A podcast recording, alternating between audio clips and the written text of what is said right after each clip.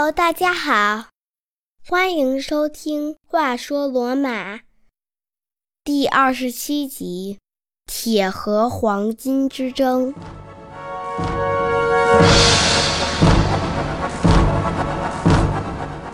在上一集节目中，我们说到，罗马元老院派出军事保民官昆图斯·苏尔皮基乌斯去和高卢酋长布伦努斯谈判。经历了持久战的双方都已经精疲力竭，每天都有人扛不下去，尸体越堆越高。不论是坚守城寨的罗马人，还是横扫罗马城的高卢人，此时都可以说是压力山大，估计是比罗马七座山加起来都要大。罗马一方这时真的是伸长了脖子，等着随时可能到达的救星卡米卢斯。现在，让我们一起想象一下罗马城的惨状：高卢人把堆积如山的尸体进行焚烧，罗马城内的大竞技场变成了高卢人的临时火葬场，恶臭和浓烟不断的从这里传来。公元前三百九十年七月十九日，阿里亚河之战，罗马惨败的第二天，高卢人来到罗马城，烧杀抢掠，几天之后。便开始围攻卡比托利欧山，持久战持续了将近七个月。就是说，高卢人在罗马从夏天一直待到了冬天。这一年，罗马的冬天格外温暖，好像是下水道女神克罗阿西娜故意把罗马的排污系统堵塞住，污水不能顺畅地排走，细菌和病毒的繁殖传播自然加倍。如果这时来一场暴风雨，可以有利于减少通过空气传播的致命病毒。雨水也能帮助更新下水系统。但是，风暴女神波伊娜似乎和主管惩罚的女神特姆派斯塔特斯联手，整个冬天偏偏一场暴风雨都没有。获胜的天时、地利、人和，高卢人真是一样也没占。从罗马牲口市场到卡佩纳城门，整个城的东南边不断发生着焚烧，城市建筑和民宅已经所剩无几。此时，高卢人和罗马人正讨价还价的谈判，停战交易的进行也要接近尾声了。而马尔库斯·弗利乌斯·卡米卢斯准备离开维埃，在罗马人挣扎。和放弃的边缘时刻，卡米卢斯救世主一般的出现了，拯救了罗马这片废墟。这一切是如何发生的呢？就请你跟随我们的节目，听一听不同版本的解读。首先来看看在第二十五集节目中提到的拉丁语单词。第二十五集中的拉丁语单词是 p r a d i u m。这个词在这一集中做出解释很是应景，因为今天的故事将讲到罗马人为了自己的土地做出怎样的抗争。Praedium 这个词是土地、财产的意思。严格的说，它的含义和用法相当于英语中的 real estate，它并不是指单纯物理意义上的土地，更加偏向强调指出土地的所有权。指房地产，至今很多西方房地产公司都会用这个词命名。本集给出的是一个拉丁语短语，virtute et armis，这是一个三个单词组成的短语，v i r t u t e e t a r m i s。和很多拉丁语短语一样，这个短语依然被使用。美国的密西西比州就用这个短语作为该州的座右铭。你可以在我的微信公众号“话说罗马”中查阅到这个词的含义，也可以查到很多和节目相关的资料。在微信中搜索公众号“话说罗马”，点击关注。在公众号下方的菜单栏“话说罗马”中，进入播客主页就可以看到每一集对应的内容，或者登录我的网站，三 w 点话说罗马点 com。我再重复一遍：三 w 点话说罗马的全拼点 com。现在我们回到满目疮痍的罗马，先来讲讲被现代历史学家认可的故事版本。就我个人而言，我一直非常好奇。当那些一直躲在卡比托利欧山上的罗马人走下山来和高卢人谈判的时候，当他们看到罗马的街道、建筑、民宅、公园等被糟蹋的样子时，他们作何反应？在前面的节目中说到了，双方僵持了七个月后，罗马人直到吃光了所有的粮草，军队主张要么投降，要么争取在最好的条件下交纳赎金。以击退高卢人，高卢人也是迫不及待地想赶快结束这场持久战，不断暗示罗马人一笔适当的赎金就可以使他们同意离开罗马。于是双方商定了赎金的数量和交接地点之后，罗马人就立刻开始运送黄金下山。是的，黄金，罗马人确实把黄金都藏在了卡比托利欧山上。而黄金是高卢人一直在罗马苦苦搜寻的，也是这一切一切的根源。布伦努斯搜遍罗马城也没见到多少，现在他亲眼见到了传说中堆积如山的黄金。据历史学家的说法，赎金是一千磅黄金，在交接的地方摆设一样的有一个秤。因为罗马人开始称量黄金的时候，他们很快就意识到了这个秤是被人动了手脚的。放上去的黄金称出来的重量完全不对。事实上，每称出七八磅黄金，罗马人就损失将近一磅。这个秤的水分可真不小。当罗马人抱怨这个秤弄虚作假、不公平的时候，气急败坏的布伦努斯怒气冲冲地把他手中的剑夹在了天平另一端。这样一来，罗马人损失更大。传说，当时布伦努斯大喊了一句非常有名的话：“Vae victis”，中文可以译为“败者为寇”，意在羞辱罗马人。在战场上的失败者。还有什么权利要求受到公平的待遇？失败者只能用堆积起来的黄金来摆脱高卢人。罗马人真是打碎的牙往肚子里咽，抱怨和反抗都是徒劳，只能继续放上更多的黄金来平衡天平，直到高卢人拿到了一千磅黄金。还有从罗马掠夺到的所有值钱的东西一并装车，把车挂在罗马城内剩下的为数不多的牛身上，向当初他们打进罗马城的那扇城门——科里纳城门行进。这就是根据现代历史学家的猜测和分析的故事版本，一场高卢洗劫罗马的灾难就此结束。但是，以我们对罗马人的了解，他们是不会把这样一场丧权辱国的失败记录在光辉灿烂的罗马历史中的。那就让我们再来看看后来罗马帝国时期的文学家、历史学家李维以及其他笔者所描述的版本吧。罗马人说，高卢人根本就没来得及称完一千磅黄金，就发生了两件大事。第一件大事是著名的卡米卢斯终于在最后关头率军回到罗马城。他来到黄金交易的现场，卡米卢斯的军队分别把守在各个战略位置，离胜利就差一步的高卢人，此时已经没有别的选择了。布伦努斯对卡米卢斯说：“罗马人已经和他达成协议了。”黄金的数量也已经确定，你不要再多管闲事。这里是故事中最酷的部分。卡米卢斯回应道：“我本人是罗马的独裁官，是罗马的最高权力行使者，没有我的授权，整个事件都不作数。和你达成协议的罗马人根本没有这个权利。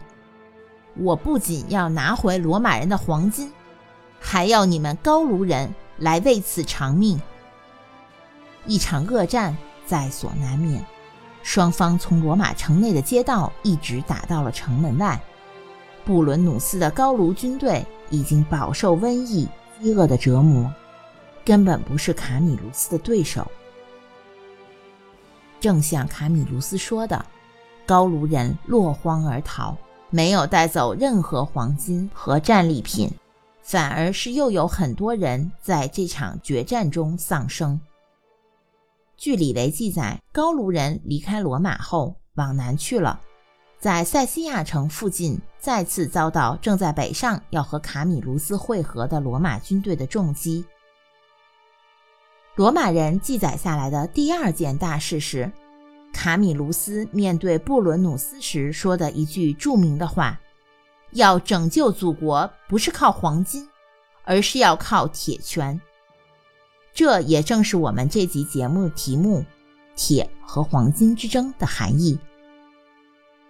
在我看来，这么完美的故事版本，很像是一部典型的好莱坞电影大团圆结局。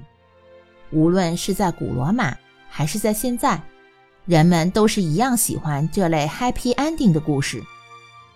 在第二十四集节目《祖国之父》中，我们说到，祖国之父。是罗马共和国和罗马帝国时期一个向其拥有者表示敬意的头衔，类似于现代的国父，但它并不意味着某人创建了一个新的国家，而是因为其拥有者在维护罗马的国家安全和领土完整等方面做出了杰出的贡献。公元前三百八十六年，元老院第一次授予罗马军事将领。政治家、独裁官马尔库斯·弗利乌斯·卡米卢斯“祖国之父”的称号，用以表彰他将罗马从灭亡命运中挽回来的功绩，和建立罗马城的罗慕路斯一样，对罗马有存续再造之功，即再造祖国之父。综合了查阅到的很多资料。我想对整个高卢人占领罗马前前后后的事件给出一个较为客观的分析，仅供大家参考。首先，高卢人对罗马城的占领和掠夺，以及所谓的焚毁，应该说并不是罗马人宣称的那样灾难性的。从很多考古资料中可以看出，在罗马城内。并没有发现任何考古证据来支持高卢人放火焚烧罗马城这一说法。再有，资料也显示，罗马城如果确实是被焚毁的话，那么灾后重建在当时的历史条件下确实发生的太快了。有证据证明，在高卢人来到罗马城之前，城内至少有一大部分人已经提前疏散了。维斯塔真女祭司携带着各种圣物，被疏散到南部城市塞西纳，而一个名叫卢修斯·阿尔比努斯的平民帮助疏散，他才是真正挽救罗马的人。在亚里士多德撰写的故事中，也曾提到过一个名为卢修斯的人拯救了罗马。这两个卢修斯很可能是同一个人。当时。布伦努斯率领高卢人成邦结伙地前往南方叙拉古，给叙拉古建主大迪奥尼西奥斯充当雇佣军。这也就解释了身处异乡的高卢人只对方便移动而且价值高的黄金最感兴趣。所以在谈判关于离开罗马城的条件上，他们只要黄金。关于阿里亚河之战中罗马的伤亡人数到底有多少？现在历史学家认为，参加战斗的罗马人大多数都逃离了战场，保住了性命，很难推断具体伤亡人数。虽然整个战役和整个事件对罗马来说是非常耻辱的，但是这样分析来看，对罗马和罗马人的破坏性，并不是传说中的那么大。我想给大家介绍一位法国19世纪的画家保罗·贾米，他的一幅油画作品《是描述布伦努斯和高卢军队把罗马妇女和其他囚犯关押在一起的场景。画面中的妇女衣不遮体，很明显已经沦为了高卢人的奴隶。但是根据李维的描述，高卢人入侵罗马城后，除了躲在卡比托利欧山上的罗马人之外，城里的罗马人无一幸免。你可以在第二十七集播客配图中看到这幅油画。不管到底哪个版本的故事是真实的，总之。高卢人终于算是离开了罗马。高卢人离开罗马城之后，在卡比托利欧山上驻守了这么长时间的罗马人终于下山了。当时疏散出去的罗马人也陆续回来。此时又发生了一个重大分歧：罗马建成于公元前753年，到现在已经经历了将近四个世纪，而此时的罗马城的状况。几乎所有的街道、马路、下水道，每一个建筑、每一座民宅，都遭到了不同程度的破坏，大大小小的地方都需要修复。和罗马相比，不久前才占领的维埃城，现在是一座空城，基础设施建筑都非常完好，而且很安全。幸存下来的元老们赶往元老院。商量下一步该怎么做。大多数人的呼声是：与其花大力气修复罗马城，还不如迁都到维埃去。作为独裁官的卡米卢斯此时斩钉截铁地高呼：“这根本就不可能发生！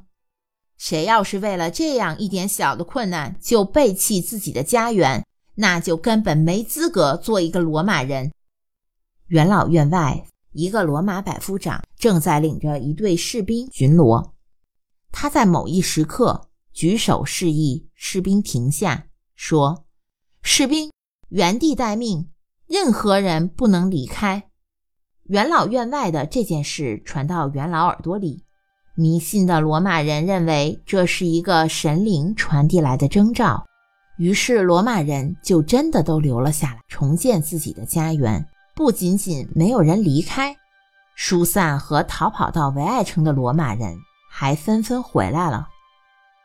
决定了不离开罗马，并不是所有的问题就会迎刃而解。现在面临的两个问题是：第一，所有需要修建的道路和建筑；第二，卡米卢斯。你可能会问了，卡米卢斯，他怎么能是一个问题呢？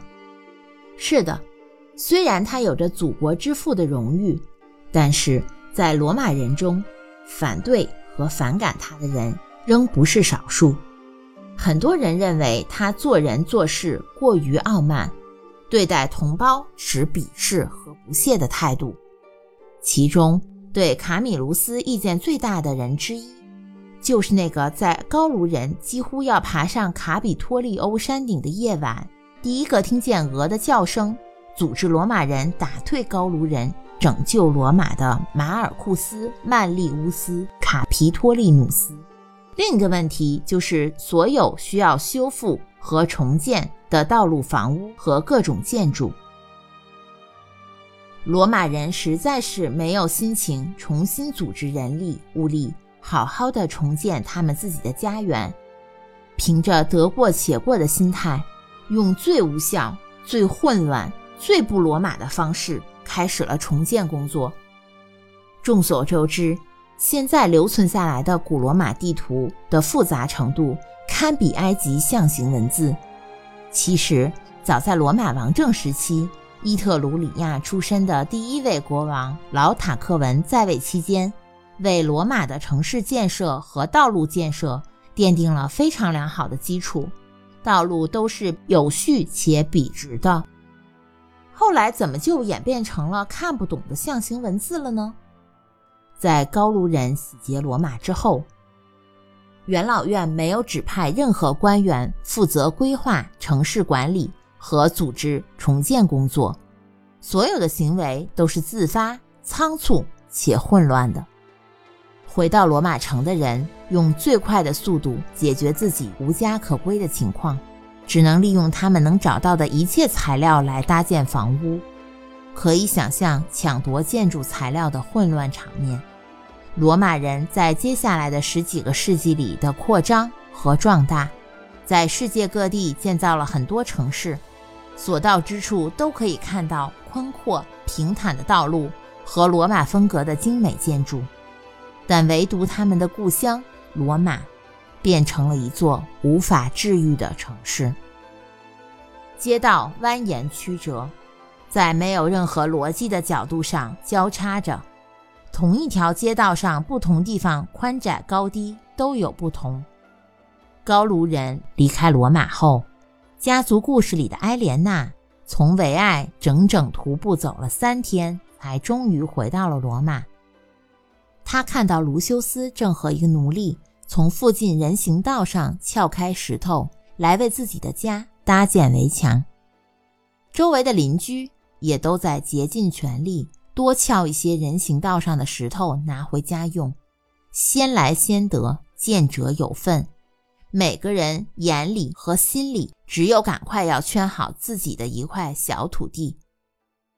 当每个人都为了自己的小家去破坏大家的时候，这个城市就真的没什么希望了。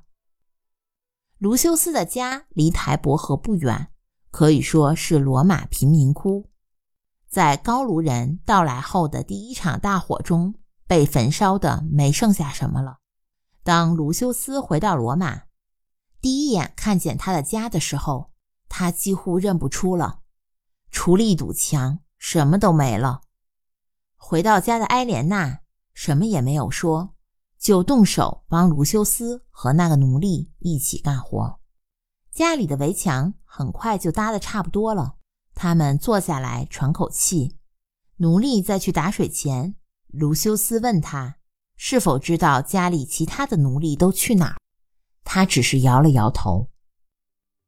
在第二十八集节目中，罗马的修复和重建工作已经开始，卢修斯和埃莲娜刚刚觉得可以消停一段时间了吧？